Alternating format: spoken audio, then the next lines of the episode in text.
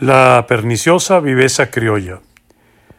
Si algo ha sido característico del pueblo venezolano, ha sido su propensión a usar la viveza o el ingenio para superar los obstáculos que le imponen las leyes, reglamentos o normas en general, cuando estiman que éstas o son arbitrarias o están hechas para favorecer a la clase dominante o al régimen que esté en ese momento en el poder.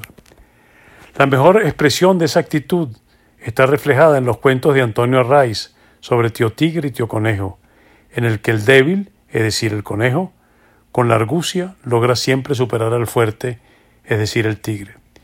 Si bien es entendible que el venezolano común las más de las veces ha sido atropellado por quienes ejercen el poder al nivel que sea, eso no es óbice para que esa actitud se convierta en un eterno desacato a las normas o un irrespeto a aquellos que sí las cumplen. Ejemplo paradigmático de eso es el comportamiento anómico de los motorizados. Pero ellos no son los únicos que consideran que los semáforos están de adorno. También hay un porcentaje importante de dueños de grandes camionetas e incluso de vehículos chicos que no solo se comen las luces, sino que cornetean a los que esperan la luz verde.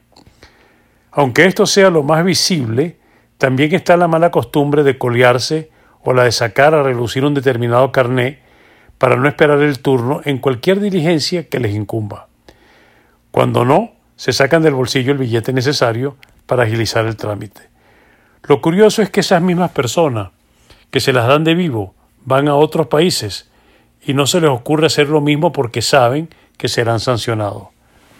Un país para que funcione requiere, por un lado, un gobierno responsable y que se someta a lo dispuesto en el ordenamiento jurídico, pero también de ciudadanos, es decir, personas que entienden que para vivir en sociedad se requiere acatar las normas y los códigos de conducta, única manera de asegurar la solidaridad requerida para el buen funcionamiento del Estado.